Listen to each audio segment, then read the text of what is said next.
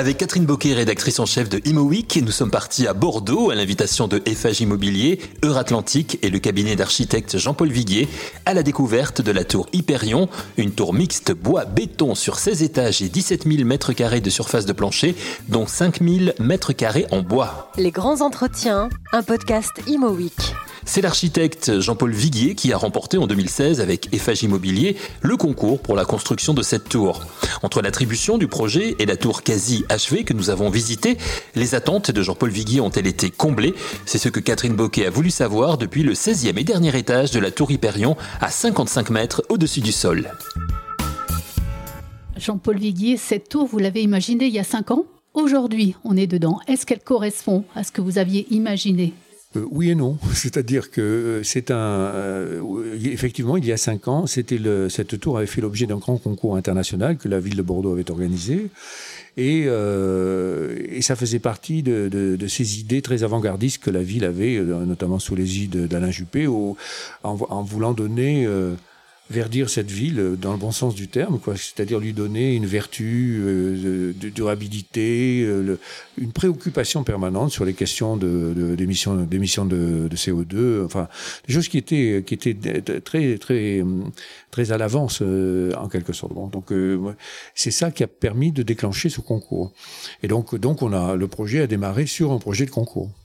Donc euh, c'est pour ça que ça répond partiellement à votre question. Donc vous savez, les projets de concours sont des projets qui contiennent euh, en général une euh, un fond d'utopie, puisque ce sont des projets rêvés qui, qui, qui, qui, sont faits pour rêver, pour faire rêver d'ailleurs, puisque il faut qu'ils séduisent pour être choisis. Donc là, il y avait neuf groupes tout de même qui avaient répondu, internationaux. Hein, donc c'était une grande réponse, magnifique.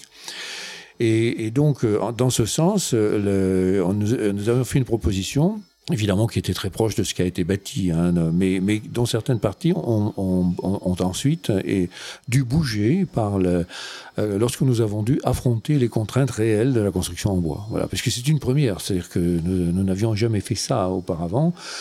Euh, et non seulement nous l'avions pas fait, mais nous ne l'avions pas fait une telle hauteur, puisque là, vous êtes à 55 mètres de hauteur en ce moment. Donc voilà, c'est pour ça que je dis qu'elle a été la, plus haute tour en bois du monde, ce qui est vrai, puisqu'il y en a une maintenant en Norvège qui fait 84 mètres, je crois, mais on reste quand même dans les bâtiments les plus hauts qui ont été construits dans le monde en bois jusqu'à présent. Et donc, ça veut dire que toute une série de problèmes ont surgi, et évidemment, dans la mise au point de ce projet, qui l'ont modifié. Voilà. Donc, euh, donc c'est ça. c'est pour ça que je dis oui et non, mais, euh, mais en tout cas, ça a toujours été modifié d'une façon telle que l'éthique euh, et le choix du, du, projet de concours a, été respecté. Et, la, une des raisons, c'est que d'habitude, vous savez, dans, les projets, les, les, différents partenaires sont séparés, les architectes d'un côté, les ingénieurs, les, entrepreneurs, euh, les maîtres d'ouvrage, les investisseurs, tout ça, ça forme des groupes qui, qui se réunissent mais qui, qui ne travaillent pas ensemble. Là, ça n'a pas été le cas. C'est-à-dire que le, le, problème était tellement nouveau et, puis passionnant aussi que, par exemple, le, le, bureau d'études, c'est-à-dire les ingénieurs qui ont, qui ont mis cette tour au avec moi, ce c'est l'entreprise Eiffage. Et, et, Eiffage, à cette occasion, a développé un département d'ingénierie bois à l'intérieur de sa propre maison. Donc l'effort était partagé. Et c'était très important parce qu'Eiffage était à la fois mon client, c'est-à-dire c'est lui qui faisait des arbitrages financiers, par exemple. Euh, et en même temps, il devenait concepteur dans l'équipe et producteur de projets avec moi. Donc, euh, et euh, de, certains, certains points de technicité très compliqués n'auraient pas pu être réglés sans cette organisation. Comme par exemple, vous le voyez, il y a ici de très grands balcons qui sont en porte-à-faux sur le vide, qui expriment la jouissance de vivre à Bordeaux quand même. Hein. On est en l'air, on voit la, vous, l'avez vu, on voit la Garonne, on voit le paysage, euh, on voit, on voit les, on voit jusque euh, jusqu'aux vignes euh, dans le lointain. Vous êtes dans le Médoc quand même, donc c'est quand même pas mal. Et donc cette cette jouissance de vivre a été exprimée par des grands balcons habités. Et ces balcons, il fallait les tenir sur une structure bois. Donc ça, c'était très compliqué, ça n'avait jamais été fait. Donc il a fallu faire ce qu'on appelle des ATEX dans notre jargon, c'est-à-dire des, des, des, des, accords euh, techniques expérimentaux qui sont donnés sur des solutions qui n'ont jamais été faites et qui obligent à faire des prototypes à l'échelle 1 et de les détruire ensuite pour voir comment, à quelle mesure ils tiennent. Vous voyez, donc on en était jusque-là. Et, donc ça, euh, ça a n'aurait pas été possible si FH n'avait pas été euh, euh profondément impliqué avec moi dans la, la conception du projet. Au-delà d'une simple, enfin d'une simple, c'est pas une simple tour, mais au-delà de la construction d'une tour, c'est un quartier aussi qu'il a fallu imaginer, puisque c'était un petit peu votre défi aussi ici sur Bordeaux. Absolument. Et donc euh, ça, c'était c'était une, une part de la. D'abord, il y avait il y avait plusieurs principes qui avaient été posés sur la table en quelque sorte euh, pour le concours. Le premier que j'avais posé, c'était que euh, le bois ne devait être utilisé que quand il fait quelque chose de mieux qu'un autre matériau. Autrement dit, je voulais pas que le bois rentre dans l'effet de mode en quelque sorte, en disant ouais, c'est formidable le bois, tout le monde en fait, on va en faire. Non, je voulais que le bois s'inscrive comme un matériau de construction permanent. Et pour ça, il fallait que vraiment il fasse preuve de ses qualités supérieures dans certains domaines. Vous voyez, par exemple, la séquestration du CO2, personne ne sait faire ça en du bois. La rapidité de l'usinage sur les panneaux de CLT de 18 mètres de portée, qui sont faits en, un outil mécanique, un outil numérique, personne ne sait faire ça. Hein. Autre matériau ne sait faire ça. Et ainsi de suite. Et, même les pompiers ont découvert dans ce matériau de bois des qualités qu'on n'a pas à l'acier, par exemple. Puisqu'à 800 degrés, à 800 degrés l'acier fond et tombe. Donc euh, le, bois à 800 degrés, il brûle tout doucement. Et si vous êtes de l'autre, il met des heures à brûler. le, le panneau garde ses qualités structurelles pendant ce temps-là. Donc vous avez le temps de descendre, de partir, de vider le bâtiment sans, sans risque d'effondrement. Et si vous êtes à 800 degrés sur un côté de la paroi, vous passez de l'autre côté, vous mettez la main dessus, il fait froid, c'est froid. C'est-à-dire le bois stoppe la transmission des calories. Donc, euh, donc même sur ces choses-là, le bois brûle, oui, bien sûr, il brûle, mais il brûle dans des conditions qui, qui, qui, rendent la construction plus sûre. Voilà. Donc ça, c'était les grandes découvertes. Sauf pour les façades où, évidemment, le, le danger, c'est la transmission du bois, du feu par la façade. Quoi. Et lorsque nous avons fait l'étude de cette tour, nous avons eu un problème avec la tour en Londres, vous vous souvenez, qui a, brûlé, puisque cette tour, c'était euh, le grand incendie, le feu s'est transmis par la façade. Ça n'avait rien à voir avec le bois, puisque c'était euh, des, matériaux plastiques qui étaient contenus dans des, plaques de métal et qui joignaient les plaques de métal qui ont brûlé. C'est ça qui a déclenché l'incendie. C'est le matériau d'isolation, le matériau de parement de façade qui était, qui était de l'alucobon. Hein, et il y, a, deux plaques, deux plaques d'aluminium qui sont jointes par un matériau de silicone. C'est ce matériau qui a brûlé. Et donc le feu s'est répandu. Donc ça n'a rien à voir avec le bois, mais, mais ça avait créé une espèce de frayeur, une espèce de rumeur. Et, donc du coup, euh, la, la façade ici, que j'avais prévue moi en bois de caisse, oui, c'est à Bordeaux, la caisse de vin, on sait ce que c'est. Et avec des chips, parce qu'on sait ce que c'est que les chips aussi, ce sont des déchets de bois. Et donc ça, ça faisait un isolant thermique magnifique. Le bois de caisse, c'était très original. Mais ça, du point de vue de l'incendie, de ça n'a pas été possible. Donc il y a beaucoup de sujets techniques, vous voyez, qui ont été mis au point euh, par des expérimentations au moment où nous fabriquions cette tour. La tour Hyperion qui mixe le béton et le bois au niveau de sa construction. Le bois à la fois matière ancestrale dans la construction mais supplanté par le béton au XXe siècle. Le bois qui retrouve aujourd'hui les faveurs des bâtisseurs de nos logements de demain.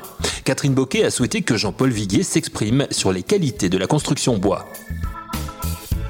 L'autre vertu de la construction bois, c'est aussi qu'elle va plus vite, qu'elle cause moins de nuisances, on va dire, pour le, le voisinage, les riverains. Alors ça, par contre, ça accompagne moi un, un des sujets que je développe à l'agence en ce moment, qui, qui, est la mixité urbaine, c'est-à-dire la ville aujourd'hui ne se fait plus de projets séparés comme on l'a fait pendant longtemps. Vous voyez un immeuble de bureau à côté d'un immeuble de logement, sur des terrains séparés. Aujourd'hui, elle se fait par le rapprochement des fonctions et voire même la superposition, voire même l'imbrication des fonctions les unes dans les autres. Et donc ça, c'est un enjeu urbain très important parce que c'est ce qui permet de répondre au désir de densification du centre-ville, puisque vous savez, il y a une pression de, très, très forte. Alors, elle va peut-être se réduire avec le Covid, où, elle est, pour l'instant, les gens font plutôt le chemin inverse, ils quittent les centres-villes pour aller à la campagne, mais, mais les centres-villes euh, sont très désirables. Quoi. C'est, regardez, il y a des villes, j'étais avec le, le, maire de Toulouse, par exemple, il n'y a pas longtemps, Jean-Luc Maudin, qui me disait que Toulouse euh, est à 30 000 habitants d'accroissement sur le centre-ville par an ce sont des pressions, des pressions, des, migrations urbaines qui sont considérables de gens qui veulent habiter dans les parties centrales des villes. Et donc, comme il n'y a pas de terrain disponible, il faut inventer une autre façon de fabriquer le, le bâti, vous voyez, l'architecture, de façon à accommoder ça. Et, et, on ne peut pas retenir les façons anciennes de faire. Donc, il faut trouver des moyens de, moi j'appelle ça l'intensité urbaine, dans laquelle les fonctions sont rapprochées, voire imbriquées, et créer des synergies les unes avec les autres, à la fois du point de vue de l'animation urbaine, mais aussi du point de vue technologique. Par exemple, un, un, un, centre commercial qui a besoin de frais, de frais l'été, pour fabriquer du froid, va rejeter de la chaleur. Cette chaleur, vous la récupérez pour faire l'eau chaude sanitaire des logements qui sont au-dessus, en plein été. Parce que même en plein été, vous prenez des douches. Donc euh, les, bâtiments se mettent à échanger entre eux des matières, des fluides euh, et des services. Alors justement, parmi les, solutions, il y a la hauteur. Là, on est dans une tour euh, qui fait 55 mètres. Hein. Vous n'avez pas réussi à arriver aux 57 que vous vouliez au, départ, mais la hauteur, c'est pas quelque chose qui est, qui a la côte. On va dire là, la municipalité a changé ici à Bordeaux. Euh, elle est passée écologiste, donc euh, les écologistes veulent pas de, de, tour. Comment gérer ça? Alors, si, d'abord, c'est une solution qui s'impose parce que la, pénurie de sol va bien obliger de monter. Donc toutes les villes du monde font ça. Hein. Je vois pas pourquoi nous y échapperons nous y échapperions, sachant que par ailleurs, nous voulons éviter de consommer du terrain nouveau. Et nous, avons une très forte action contre l'artificialisation des terres. Voyez donc, pas question euh, de faire ce qu'on appelle aux États-Unis l'urban sprawl, c'est-à-dire l'étalement urbain. Quoi. Et donc il n'y a pas de réponse. La, réponse est de densifier et de monter. Alors pourquoi est-ce qu'on était opposé à cette, à cette hauteur? D'abord parce que euh, on pensait que la hauteur était consommatrice de matière et d'énergie. Euh, pour monter, il faut des ascenseurs, il faut on dépense de l'énergie. là, on a démontré avec matériaux, que les émissions de carbone et les énergies qui seront dépensées par la construction de la tour sont bien inférieures à un bâtiment qui n'aurait pas dépassé les 7 étages de hauteur. Donc euh, là, cette critique ne peut plus être faite à ce bâtiment. Aujourd'hui, les ascenseurs que nous construisons qu'on doivent consommer moins de la moitié de, l'énergie qu'ils consommaient il y a 10 ans. Et certains même récupèrent l'énergie en descendant qu'ils ont consommé en montant, vous voyez, et la recyclent dans le, dans le, dans le, par un système de, de, stockage. Donc, euh, il, y a, il y a toutes sortes de, progrès technologiques qui ont été faits, qui ont fait que nous relativisons beaucoup cette critique qui était faite auparavant. Par contre, il faut que le, bâtiment qui est plus haut développe des qualités propres. C'est-à-dire qu'il ne s'agit pas de prendre, comme on l'a fait souvent, vous on a fait dans, les années 70 des tours d'habitation, par exemple, si vous regardez tout le quartier de la place d'Italie, par exemple, on prenait un plan d'étage et on le reproduisait 30 fois. C'est-à-dire que ça, je dirais aujourd'hui, la monotonie, la banalité, le manque d'intérêt, voyez, cette, espèce de, de, façon de faire des tours euh, en développant des systèmes industriels n'est plus acceptable. La tour doit être capable de démontrer son intérêt architectural, la jouissance de l'habiter, le plaisir d'être à l'intérieur, de voir la vue et d'être vu aussi, puisque la tour constitue pour euh, la ville aujourd'hui un signal urbain qui est extrêmement intéressant. Lorsque l'on est architecte et qui plus est sur un projet novateur comme celui de la Tour Hyperion, on l'a vu dans ce que Jean-Paul Viguier vient de nous dire, il y a beaucoup de problèmes à résoudre, de clés, de solutions à trouver. Mais le souci d'un architecte est aussi dans l'esthétique de son œuvre. Comment Jean-Paul Viguier a-t-il réglé cette problématique? Ben, je, pense que la, tour Hyperion, d'abord, elle a beaucoup de, comment dire, de proéminence. Vous l'avez vu, ses balcons lui donnent un côté un peu hérissé, comme ça, un peu projeté sur l'extérieur. Alors ça, évidemment, ça crée une. Euh, pour l'instant, les bâtiments en bois qu'on avait vus étaient plutôt banals. C'était des, surfaces planes avec des trous dedans. Euh, on faisait ça. Là, là, euh, il y avait une forme d'indigence finalement dans l'écriture architecturale. Là, cette indigence a été vaincue complètement. Vous voyez, au contraire, ça exprime une espèce de joie, de joie, de d'épanouissement de, l'architecture. Donc bon, qui va s'accentuer par l'habitabilité? Parce que, euh, vous voyez, la terrasse sur laquelle nous étions, par exemple, fait 5 mètres de, porte-à-faux, elle fait, elle fait 20 mètres, de, 20 mètres carrés. Là, il va y avoir des, les gens vont dîner, déjeuner, ils vont prendre de l'apéritif avec les copains, il va y avoir des fêtes. C'est-à-dire, cette, cette tour va exprimer, elle va, se végétaliser de partout. On va avoir des plantes poussées. Donc, donc, elle exprimera une sorte de totem, comme ça, urbain nouveau. Et d'ailleurs, on en est la, la, la preuve année que la, la l'acquisition des appartements, il y a 100 logements dans cette tour, hein. l'acquisition de cet appartement a été très rapide, c'est-à-dire que les, il y a eu un véritable désir de la population bordelaise d'habiter dans cette tour. Et pour terminer, Jean-Paul Viguier, euh, cette expérience, vous, la voyez comment maintenant qu'on arrive au bout de, de, de, cette construction euh, Hyperion? Est-ce est-ce qu'il va y avoir des petits? Est-ce que est-ce que vous avez d'autres projets similaires? Est-ce que vous allez tirer euh, des, des conclusions de tout cela? Oui, je pense qu'il y aura beaucoup d'autres projets. D'abord, euh, ces expériences sont à, bon escient euh, récupérées par les, autres architectes qui le développent, ce qui est une très bonne nouvelle parce que ça va, et ça va étaler le, le sujet. Et ensuite, elles sont déclinées dans des situations particulières. Vous voyez, par exemple, dans, dans Hyperion, nous avons fait la démonstration qu'une tour en bois peut jaillir d'un quartier en béton habité.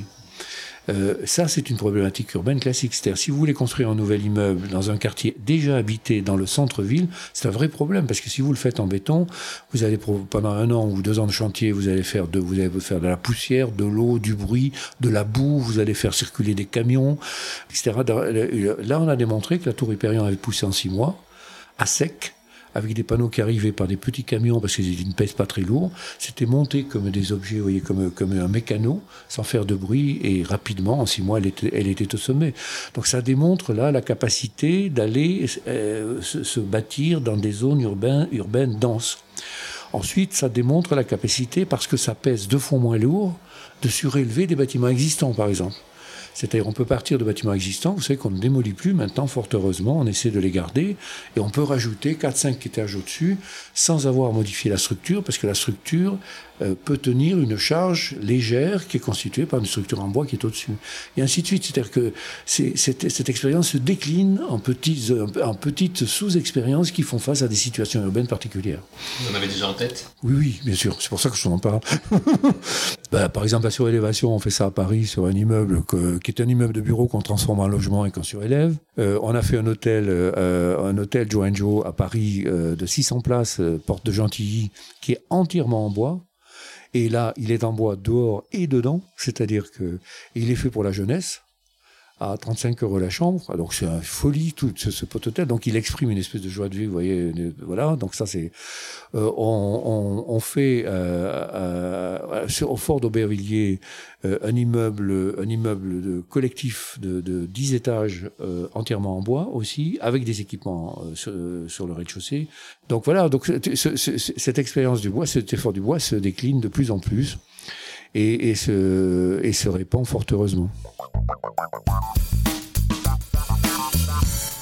Merci à Jean-Paul Viguier, l'architecte qui a conçu avec son cabinet la tour Hyperion à Bordeaux que nous avons découverte avec Catherine Boquet et dont nous avons parlé aussi avec Hervé Lapastour pour Eiffage Immobilier et Alexandre Villatte pour Euratlantique, les deux autres concepteurs du projet. Rendez-vous la semaine prochaine pour écouter ces deux entretiens. Merci d'avoir suivi cette émission et donc à très vite pour Les grands entretiens, un podcast Imo Week.